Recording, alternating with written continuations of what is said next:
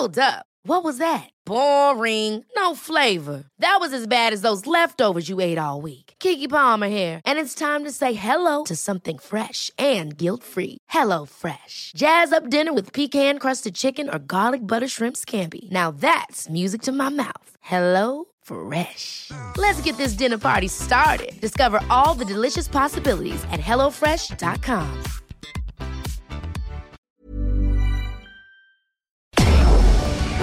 Tarde a tarde, lo que necesitas saber de forma ligera, con un tono accesible. Solórzano, el referente informativo.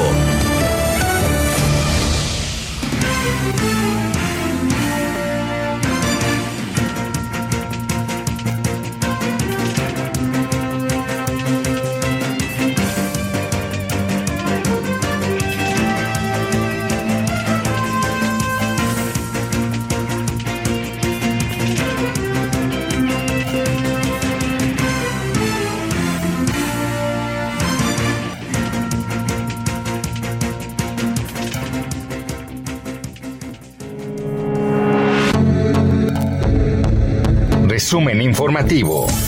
Luego de comparecer por una hora ante la Fiscalía Especializada en Materia de Delincuencia Organizada de la Fiscalía General de la República, Julia Tagüeña Parga, exsecretaria técnica del Foro Consultivo Científico y Tecnológico del Consejo Nacional de Ciencia y Tecnología, se reservó su derecho a declarar respecto a la investigación que se integra en su contra por un presunto desvío de 244 millones de pesos.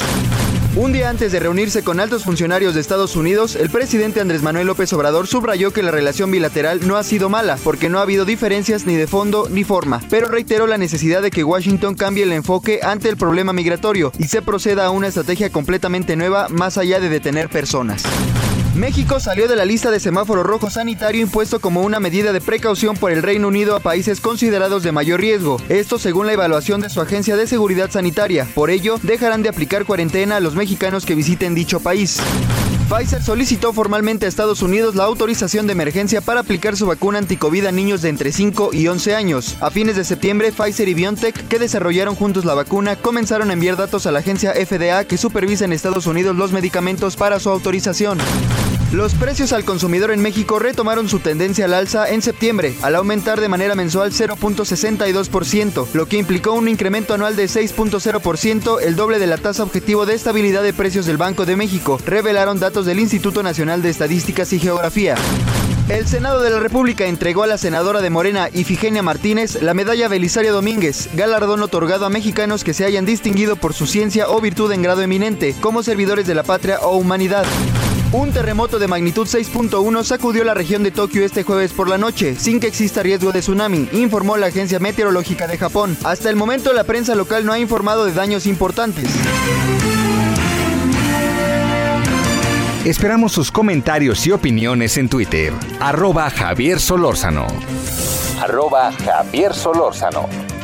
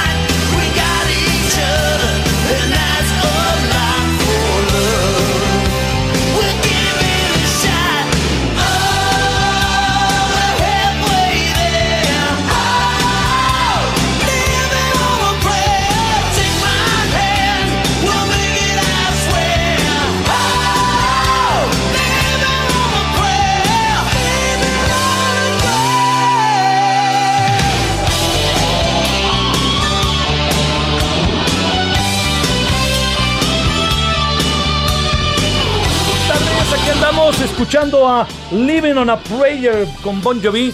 Les saluda el servidor Javier Solórzano. Gracias en nombre de todas, todos los que hacen posible la emisión en una tarde de esas tardes de pues de locura de tránsito.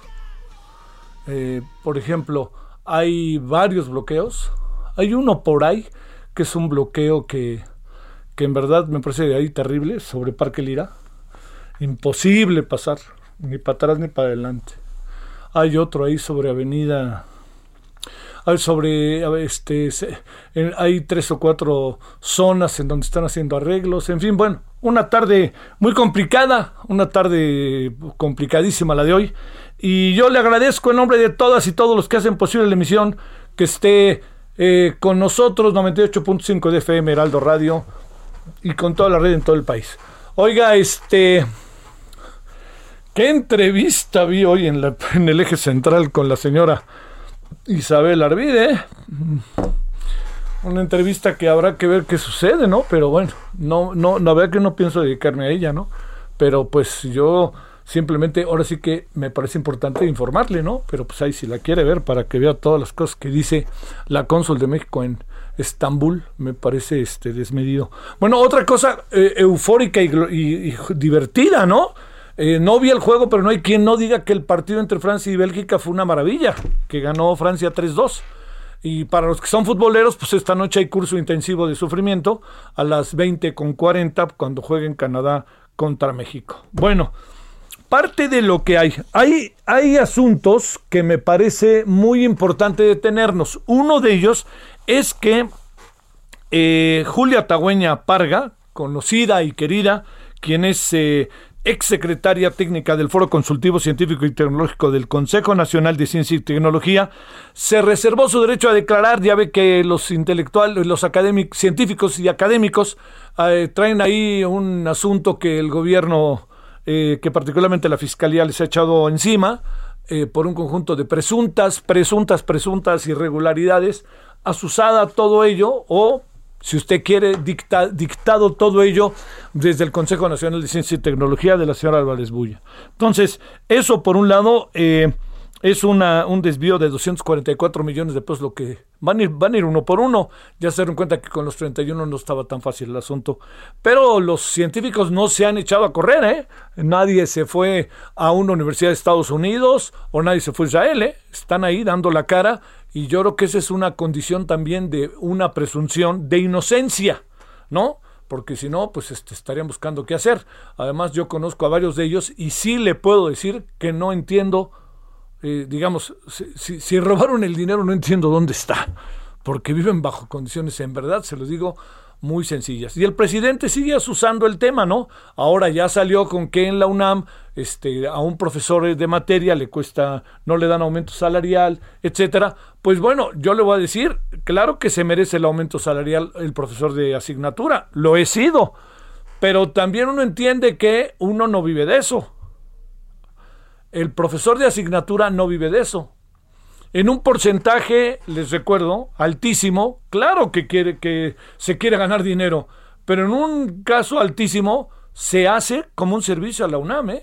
al POL y a la UAM. Bueno, a la UAM no tanto, porque ya ve que en la UAM la contratación fundamentalmente es de medio tiempo de tiempo completo, sobre todo en Xochimilco, por ejemplo pero uno dice, claro que los maestros de asignatura quieren ganar más, pero también muchos de ellos tienen unas posiciones consolidadas fuera del ámbito académico y están yendo a las universidades como parte de un servicio, una vocación, una deferencia, una, eh, un apoyo a la Universidad Nacional Autónoma de México y a lo que la UNAM les dio, el POLI les dio, la UDG les dio, en fin, todo, ¿no? Quienes viven de la enseñanza-aprendizaje, quienes son parte integral y que no sirven, no, no, tienen aumentos, pues yo diría que corramos para ayudarles, ¿no? Pero también, ¿no? Se, se dicen cosas, palabra, eso es algo que a mí de repente el presidente, le confieso, no me acaba por gustar. Dice cosas como si fueran, ¿no? O sea, no, es que se están robando. ¿Quién? Nombre y apellido, ¿dónde? A ver, en el aeropuerto. Texcoco, corrupción ¿Dónde está la corrupción? A ver, espéreme, ¿usted cree que lo dudo? Bueno, ¿qué personas están detenidas? ¿Cuántos, cuántos están en juicio? ¿A cuánto? Nada de eso, nada de eso. Oiga, no, el tema de la línea 12 que se está cumpliendo un mes más, ¿no? De, de esta terrible situación. ¿Quiénes, ¿Quiénes están detenidos? Cuando digo detenidos no es que quiera que esté alguien detenido, sino forma parte de un proceso de investigación sobre las cosas. Bueno, así anda la tarde, tarde de jueves que va a estar movida. Eh, hay diferentes asuntos todavía. Le diría que sobre todo este eh, algo que me parece relevante es la reunión de alto nivel que se va a llevar a cabo en México mañana, que me parece importantísima. Y sobre eso y sobre el entorno y sobre el informe de cuatro personas que tienen la mira eh, la, la Secretaría del Tesoro, la Secretaria del Tesoro, la Secretaria del Tesoro, perdón, de los Estados Unidos y que ya dio un informe como nosotros le informamos que venía hace como tres días o cuatro días, si le parece ese que es uno de los temas que inicialmente hablemos. Le agradezco en nombre de todas y todos los que hacen posible la emisión. Tarde, le insisto, de mucho, mucho tránsito en la Ciudad de México. Gracias, son las 17 con 12 en la hora del centro. Vámonos. Solórzano, el referente informativo.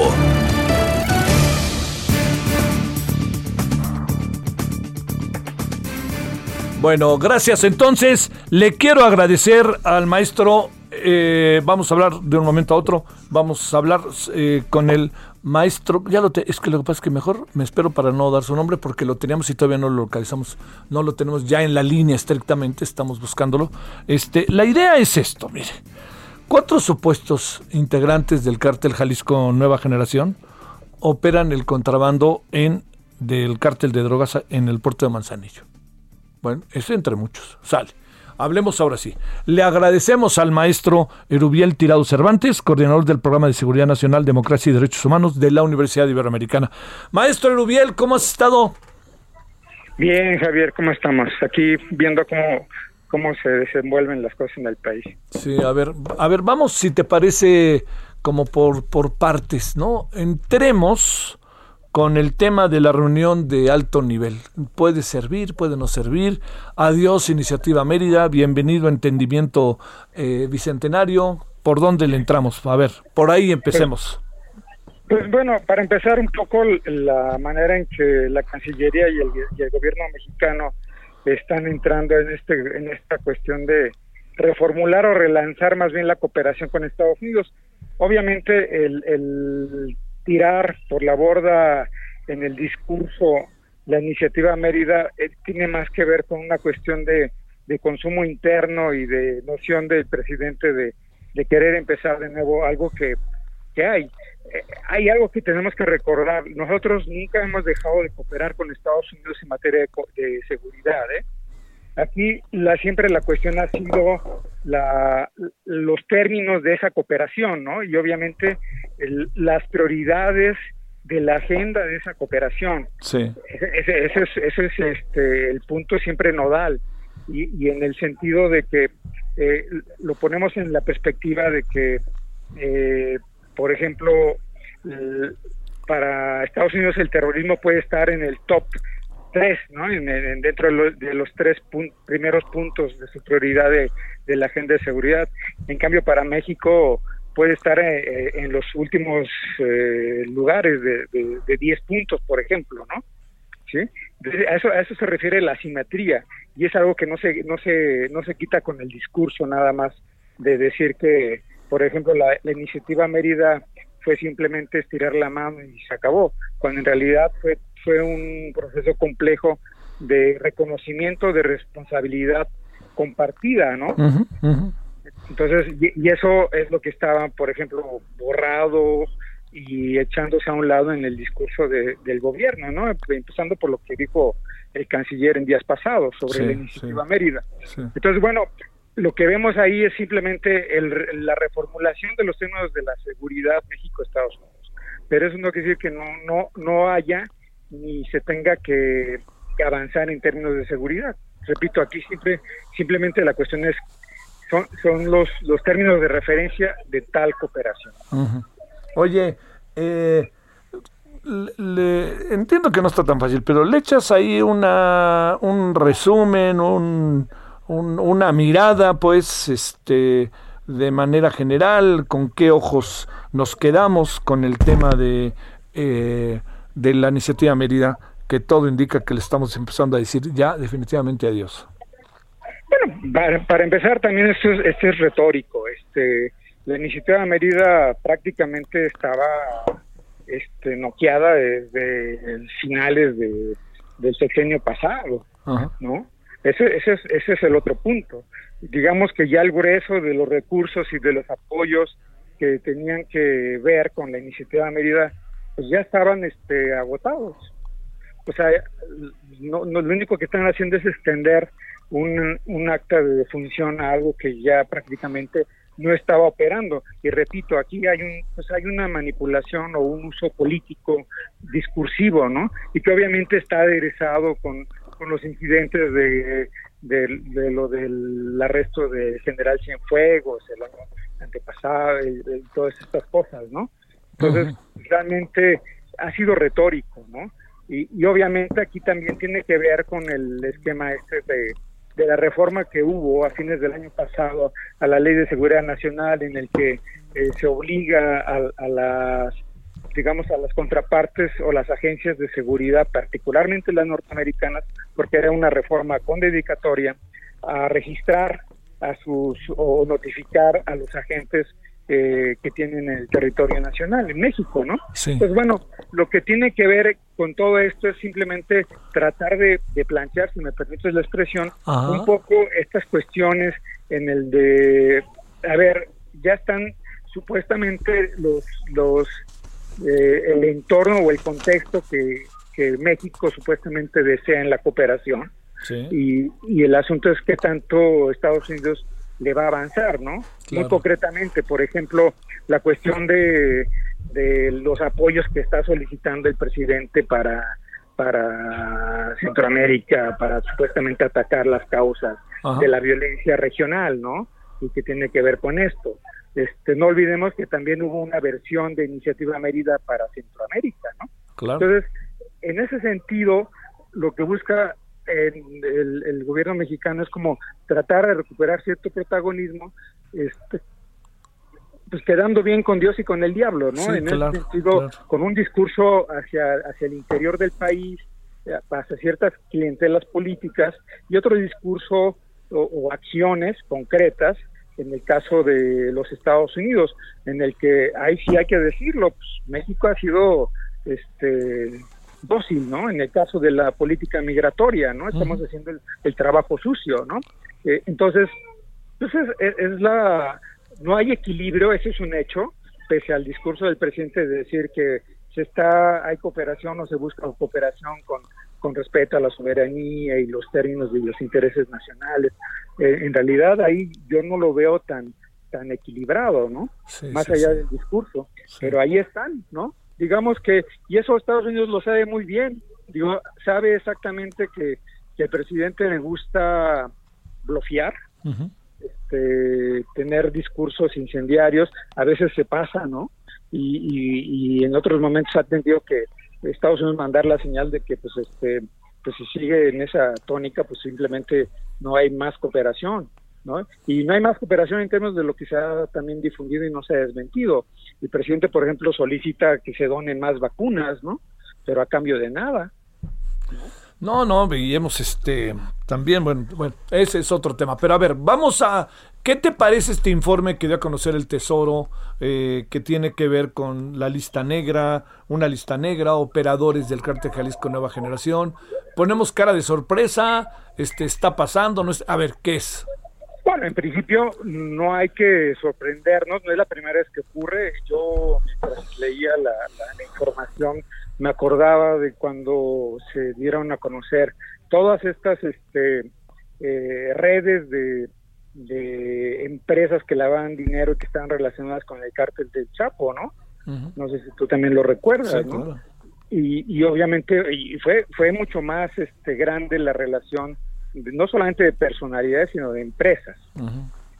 y, y, aquí nos están dando no más de cinco personas y nos están señalando, pues estos son los operadores este, pues, principales del cártel Jalisco Nueva Generación, y entonces, pero eh, digamos de, de entrada no es nuevo, segundo, qué bien que se haga, tercero y no menos importante, este, en el entorno de la conversación o de esta de esta este encuentro de alto nivel, ¿no? Entre México y Estados Unidos en materia de seguridad y obviamente es como para señalar pues estamos cooperando, ¿no? Porque obviamente aquí quien, del lado mexicano quien se para el cuello es la unidad de inteligencia financiera, la Secretaría de Hacienda, ¿no? Sí, sí, sí. Pero no las otras agencias de seguridad o que tienen que ver con la seguridad de México. Eh, y ojo aquí porque este no hay casualidades en estas en estos en esta materia y eso pues lo sabemos muy bien y, y, periodistas tan agudos como tú también lo saben muy bien. Este, no hay casualidades y estas cosas no son coincidencia. Mm. Entonces, porque también Estados Unidos puede estar señalando, para nosotros un interlocutor confiable con el que podemos hablar pues es este el titular de la UIF de ustedes, ¿no? Sí, claro. Sí, sí, sí. Entonces, este, aquí yo más bien me fijo en lo que no se dice y no se reconoce física, este, de manera expresa, ¿no? Este, y, y hay y hay omisiones y eso también hay que señalarlo. Si bien está, digo, porque también aquí el, titular de la Unidad de Inteligencia Financiera fue pues fue protagónico al señalar esta cuestión que bueno, pues de un lado y del otro se dijo, pero hay, hay que decirlo que pues él también tiene pues tiene su corazoncito y está jugando, ¿no? Sí, claro. Está jugando en un momento en el que también el fiscal general de la República pues no las trae todas consigo, hay muchos señalamientos, este, tanto de sus capacidades como de sus incapacidades, este, en términos de, de, su función, ¿no? Entonces, esto no es casual. Sí, Entonces, y, lo, lo, otro por último es, es el alcance de lo que se da a conocer cinco personas, bien que se diga, pero aún así se queda corto con los precedentes que tenemos de, los casos similares, ¿no? No nos están señalando las redes de, lavado de dinero, qué empresas están, sobre todo si están en este esquema, ¿no? Ni tampoco hacen una aclaración de que tienen más información y no la dan a conocer para no entorpecer investigaciones, que ese podría ser pues una razón, ¿no? Pero no le están dando. Entonces, a mí, si, si me quedo con lo que dicen, pues simplemente este, sé muy poquito todavía, ¿no? Sí, claro, estamos lejos. El, esquema es, es la coyuntura y la oportunidad y por, no decir el oportunismo de esto, ¿no? Sí, claro. Nos vemos el viernes y mira lo que te mando, ¿no? Exactamente. No nos hagamos. Eh, maestro, muchas gracias que estuviste con nosotros. No, gracias a ti. Javier, que estés muy bien. Gracias. Es el maestro Rubiel Tirado Cervantes, coordinador del programa Seguridad Nacional y Democracia, y Derechos Humanos allá en la Universidad Iberoamericana. Bueno, oiga, fíjese que tuvo un accidente anoche. Eh, venía de Pachuca la senadora Beatriz Paredes. Eh, y bueno, este, está estable. Eh, sí se dio un santo guamazo de aquellos, la verdad, un accidente. Venía de un acto incluso político allí en Pachuca eh, trae ahí una, varias, este, parece que trae unas fracturas múltiples en el tobillo. Ahí se le desacomodó un poco ahí la columna, la espalda. Pero eh, está muy bien cuidada, bien tratada y la verdad que yo le deseo, es una persona con la que yo he tenido relación a lo largo de muchos años, yo le deseo a la senadora Beatriz, querida Beatriz, que pronto te recuperes y que estés de nuevo con nosotros por innumerables razones. Una, porque es una voz realmente sensata en el Congreso. ¿eh?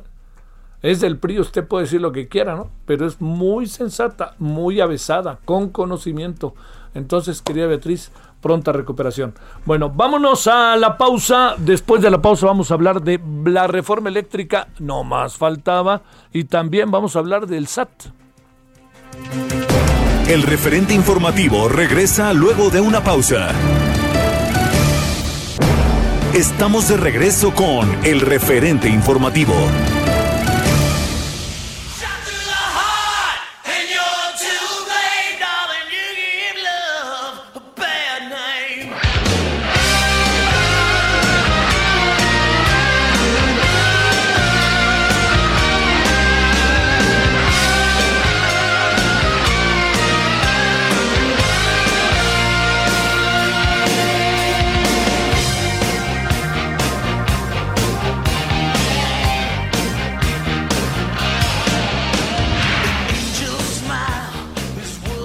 Ahí andamos escuchando de nuevo a Bon Jovi, You Give, Love, you give Love a Bad Name.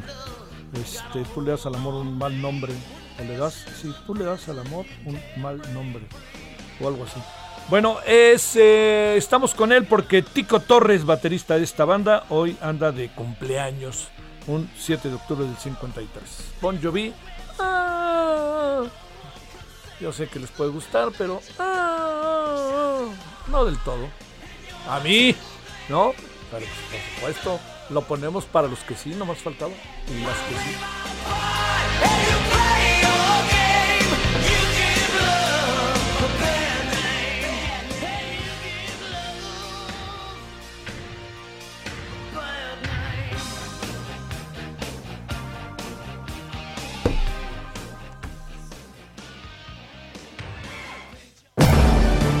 Solórzano, el referente informativo.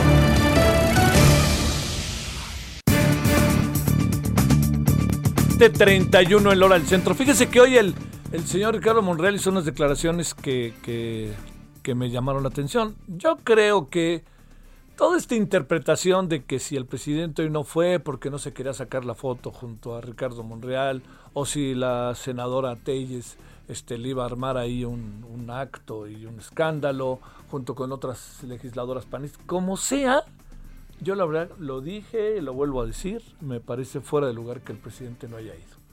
Y yo diría, es la, mesa, es la medalla, ¿eh? que quede clarísimo, una medalla importante. Pero también, no nos hagamos, es el personaje. Y el discurso que dio la maestra Ifigenia, pues yo supongo que al presidente le hubiera gustado. Era música para sus oídos. Bueno, ese es uno. Y la otra es que le preguntaron a Monreal sobre la reforma eléctrica. Y dijo que hay que negociar, hay que hablar y hay que meterle mano en varios asuntos.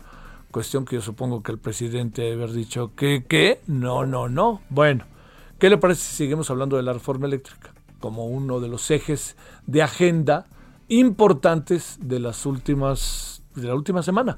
Pero transaccional, ¿eh? Quizá.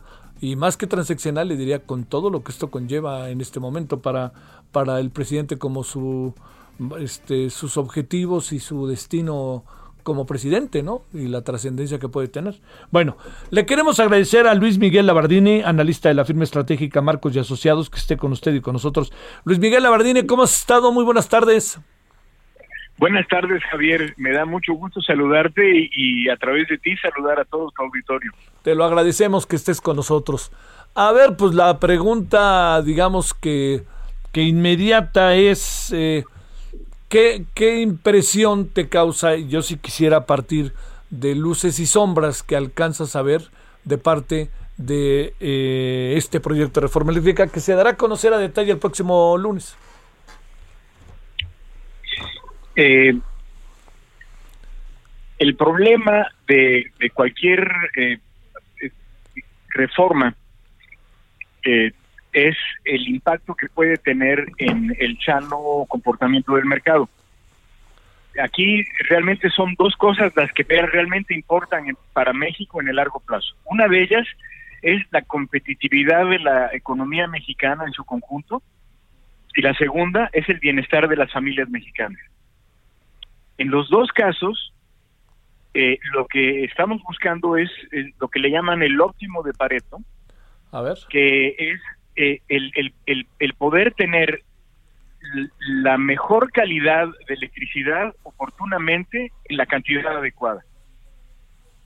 De ahí viene la, la pregunta de cuál es el modelo que nos puede llevar a obtener esos objetivos. Y eh, cada país ha resuelto su modelo de manera diferente. Uh -huh y yo te puedo decir que incluso China, por ejemplo, China tiene compañías, grandes compañías eléctricas que compiten unas con otras y que aunque la mayoría tienen una participación mayoritaria del Estado, eh, se someten a las reglas del mercado y también se someten a eh, el, el marco regulatorio que establece un regulador independiente. Y todos esos elementos eh, eh, siento que son afectados por de alguna u otra manera por esta eh, iniciativa que se está presentando al Congreso. O sea, eh, el, el, digamos, ¿crees que vaya a haber debate profundo o no? ¿Qué piensas? Desafortunadamente me temo que no.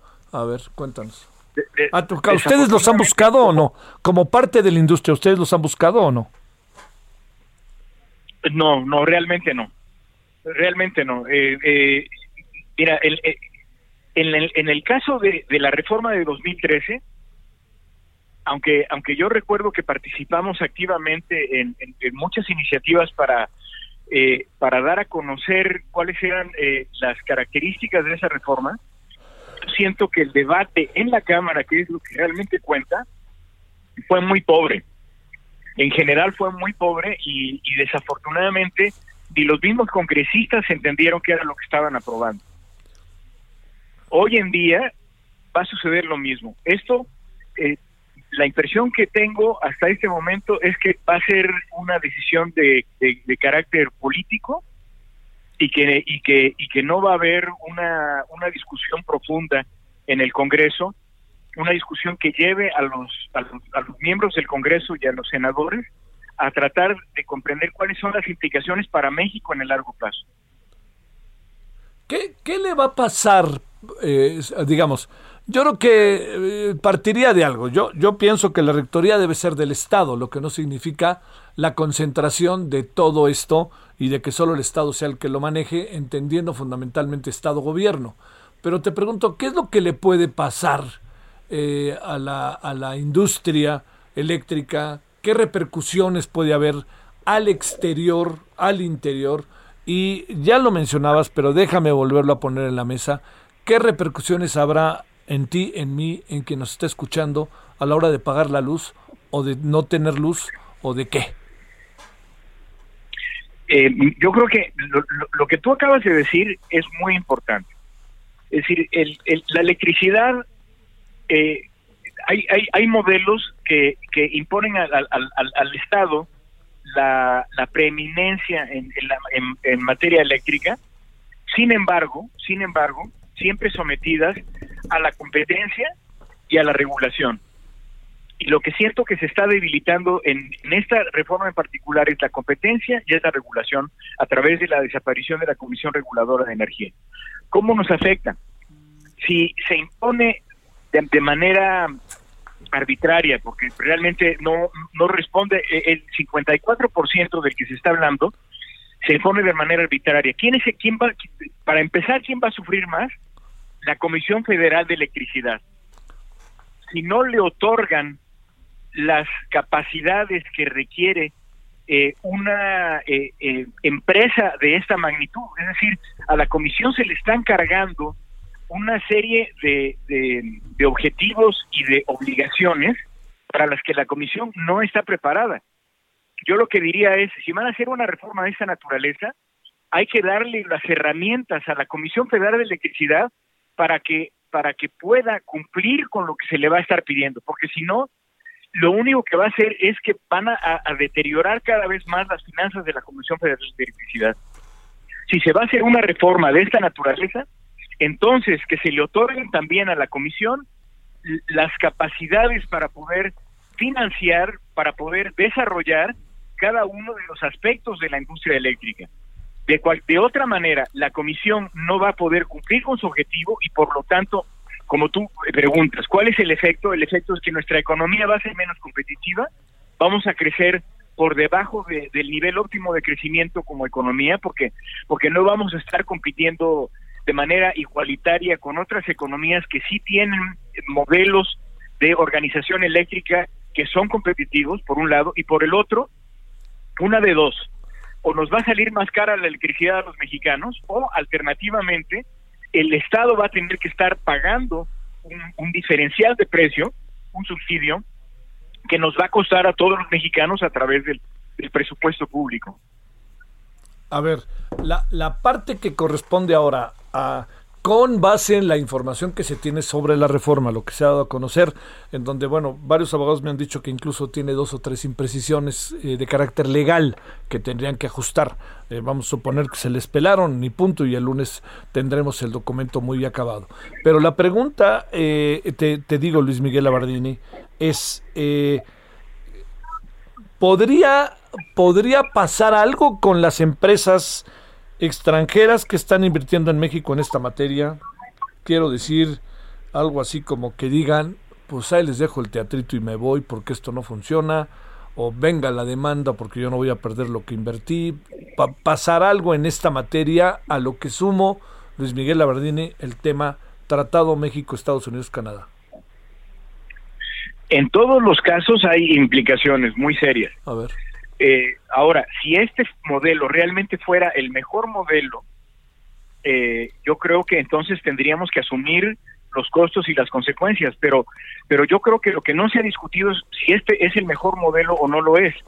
O sea, de que va a haber amparos, seguramente los va a haber, de que va a haber eh, eh, reclamos de indemnización por parte de, de, empresas que han invertido más de 20 mil millones de dólares en, la industria de energías renovables que son más competitivas que, que las que las plantas de ciclo combinado y, que las termoeléctricas de la Comisión Federal de Electricidad lo va a ver, que va a haber cuestionamientos en materia del Tratado de Libre Comercio, también los va a ver. Pero antes que eso, hay que hay que hay que desde mi punto de vista, hay que pensar en, en cuál es la perspectiva de largo plazo para la economía mexicana. Y lo que el problema es que es que como los padres que tratan de, de proteger a sus hijos, y muchas veces con justa razón, el gobierno está tratando de proteger a la Comisión Federal de Electricidad eh, de la competencia y al hacer eso no le permite crecer para poder llegar a ser una empresa competitiva que sí lo podría hacer siempre y cuando tenga las herramientas a su disposición para competir en un mercado competitivo. En el largo plazo eso es lo que más nos va a afectar. Vamos a ser un país que no va a poder competir a nivel internacional y va a ser un país en donde la electricidad le va a costar más cara a sus ciudadanos, lo que implica un, una, una carga adicional a, los mexicanos, ya sea a los que pagamos el recibo de la luz o a los que pagamos impuestos. ¿Qué le va a pasar a las empresas extranjeras? ¿Se van a ir? Sí, claro, se van a ir, se van a tener que ir. Ahora, estamos hablando de que que el 40 de acuerdo con esta iniciativa, el 46% de la electricidad va a seguir siendo producido por el sector privado.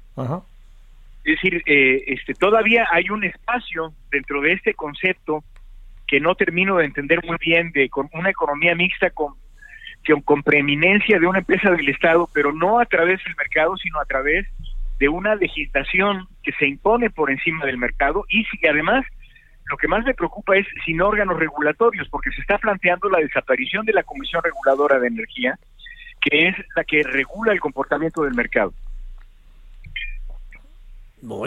este, finalmente, pues es una regulación que va a ser el propio, la propia CFE, ¿no? Así de fácil. O sea, yo, eh, yo, yo me regulo y regulo a los demás. Estaríamos, estaríamos, Javier, estaríamos yéndonos para atrás 50 años en la historia de México porque el, el, problema de los de los organismos eh, públicos como Pemex y Comisión Federal de Electricidad es que durante muchos años fueron sus propios reguladores. Y cuando se crearon estas comisiones, mucho antes de la reforma energética, finalmente empezamos en México a tener una, una regulación autónoma del mercado por encima de los intereses políticos y de los intereses específicos. Yo no estoy en contra de que haya una empresa preeminente en materia de electricidad pero esa preeminencia tiene que darse a través del mercado y respetando eh, este, la dinámica del mercado. Si se hace mediante decreto, la CFE nunca va a ser competitiva y siempre va a ser una empresa eh, deficitaria en, términos económicos y financieros. Oye, este, eh, pero eso quiere el presidente. El presidente recuerda a Adolfo López Mateos, ¿no? En eso andamos. Pues mira, lo que pasa es que la, historia, en el caso de López Mateos, fue diferente.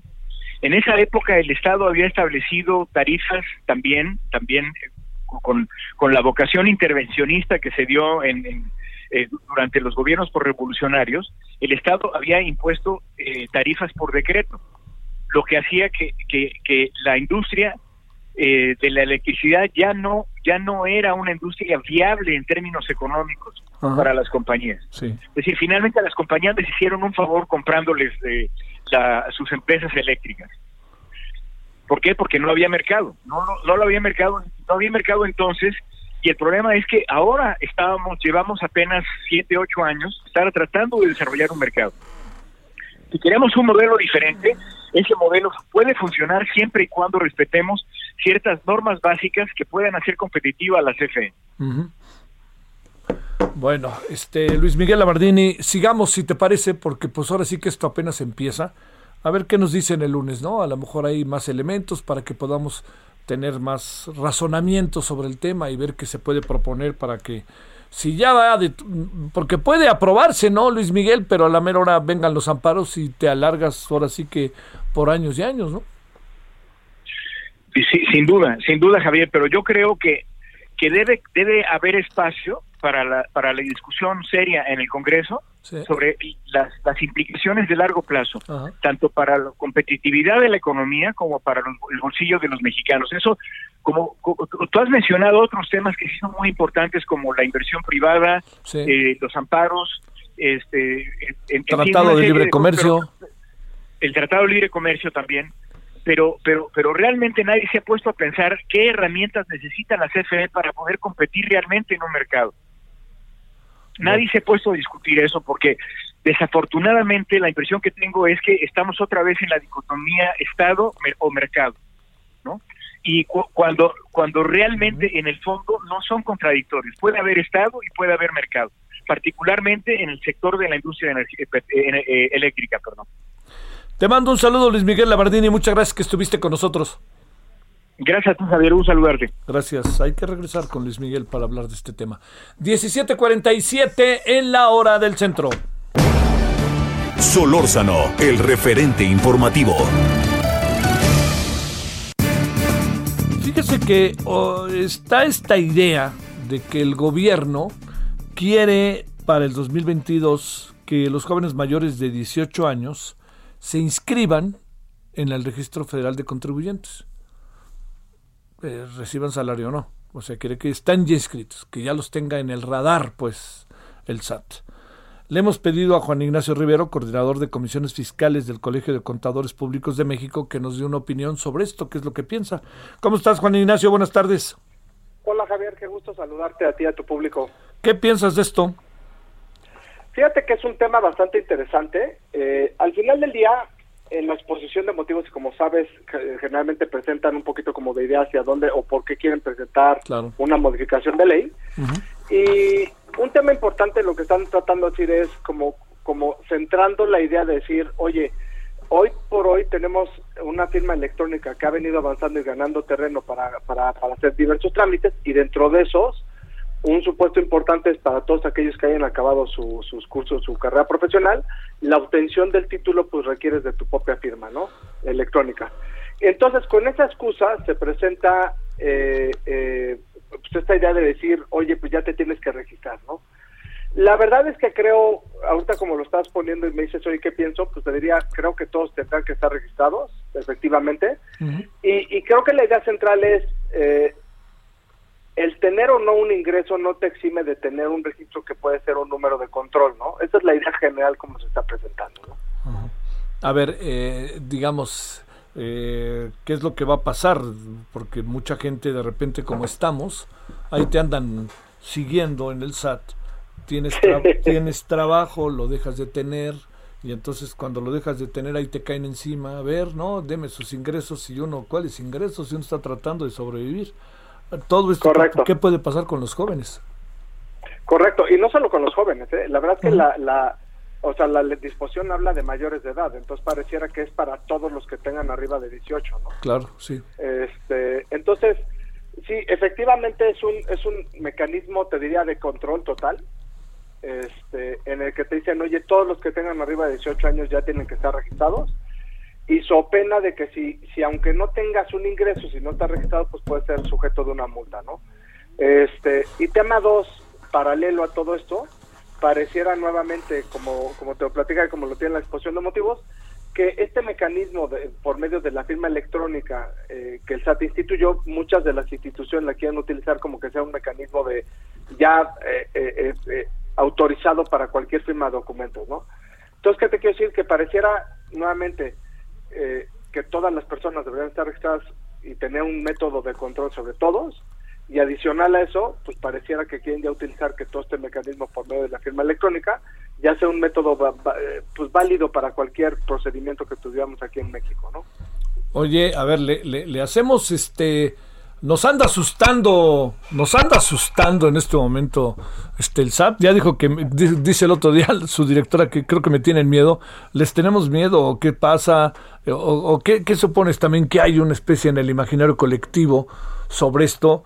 ¿Y qué tanto puede, para decírtelo claro, Juan Ignacio, ser más una labor de persecución o de pesquisas más que una situación de organización de, del propio, de la propia sociedad respecto a sus ciudadanos y sus ingresos? Sí, y, creo que tienes un punto razón muy importante, y no le llamaría pesquisa, pero creo que hoy estamos este, en, una problemática en la que saben, sabemos que hay un mercado negro no registrado, ¿no? Este, este, y pareciera nuevamente que, que vamos a pagar justos por pecadores, pero al final del día, hoy tenemos varios programas que están haciendo en esta iniciativa de reforma como puede ser este régimen de confianza para las personas físicas, que, que la verdad no es relativamente nuevo, Javier. O sea, anterior a eso, eh, el gobierno federal a través de los gobiernos estatales había tratado de tener programas eh, de, incentivación para poder meter al, le voy a llamar al redil a todas las personas. Primero fue el, régimen de pequeños contribuyentes, el REPECO, después el régimen de, incorporación fiscal, el RIP, que hoy es sustituido en su totalidad por este régimen de confianza, ¿no? Hoy la verdad es que esta reforma lo que busca es meter al redil a todas estas personas este, que no están que no están registradas y que no cumplen con este deber cívico de pagar los impuestos, ¿no? Hay dos temas. Pareciera que primero tienes una obligación de meterte con el con el RFC de inscribirte con todo y la multa y el segundo es pues te voy a dar un le voy a llamar un caramelo haciéndote un programa que puede ser bastante atractivo para la gente que no paga impuestos, ¿no? Pero pero y, y más que irnos al tema de pesquisa, creo que efectivamente todo el mundo le tenemos miedo al SAT y cada vez no sé esa palabra es complicado, pero creo que si cumples en tiempo y forma nunca debemos de tener problemas. Sí, sí, sí, eso es importantísimo. La, la, problemática es que muchos de nosotros, este, como que siempre hemos bebido por la tangente y, y, ha sido muy fácil vivirlo hasta que de repente los medios electrónicos que hoy nos acechan, pues nos han ido empujando a hacer lo que tenemos hoy, ¿no? Sí, es que también te, te diría, este, eh, pues, híjole, la máxima del presidente, el que nada debe, nada teme, ¿no? Pues ahora sí que ni hablar, tiene razón, ¿no? Sí, sí, sí, sí. Y, la verdad es que hoy el SAT está haciendo una, un programa de cobro persuasivo y tiene programas de invitaciones que no son agresivos si tú estás bien, o sea, nada más es explicarle al SAT cuáles son las cifras y cómo llegas a una terminación de impuestos, ¿no? eh, llego, llego a la misma conclusión y llego al mismo pensamiento, decir, oye, si no, o sea, si, si ya estás cumpliendo, la verdad es que no debes de tener una problemática. Este, si es cierto, y no quiero dejar de pasar este hecho, sí. nomás decir que si hay contribuyentes que cuando el, el, el, SAT les pone el ojo en la, en la mira, híjole, no se la acaba, ¿no? Le revisan hasta los zapatos, ¿no? Sí. Pero, pero, pero no quiere decir que por registrarte como persona física, pues automáticamente sea ya una pesquisa, ¿no? Sí. Creo que está muy encaminado como un régimen de control a que ya todo el mundo lo tenga, ingresos o no, y que eventualmente, porque aparte el propio régimen eh, te establece que si tú ganas menos de 400 mil pesos este, eh, por sueldos y salarios, no tienes que presentar una declaración, porque hoy el SAT, como ya todo está digitalizado por medio de los FDI, sí, pasa por encima, claro. claro. Tienes control plenamente de tus ingresos, ¿no? Este, entonces, eh, sí creo que es un régimen Sale. de control, sí, efectivamente, pero este, creo que todos debemos de cumplir algo, ¿no? Gracias, Juan Ignacio Rivero, muchas gracias. Te agradezco muchísimo y estamos a tus órdenes en el Colegio de Contadores, partida tu oficio y tu público, por favor. Gracias. Nos vemos a las 9, 21 horas en hora del Centro Heraldo Televisión, el referente con todo el equipo. Adiosito. Hasta aquí, Solórzano, el referente informativo.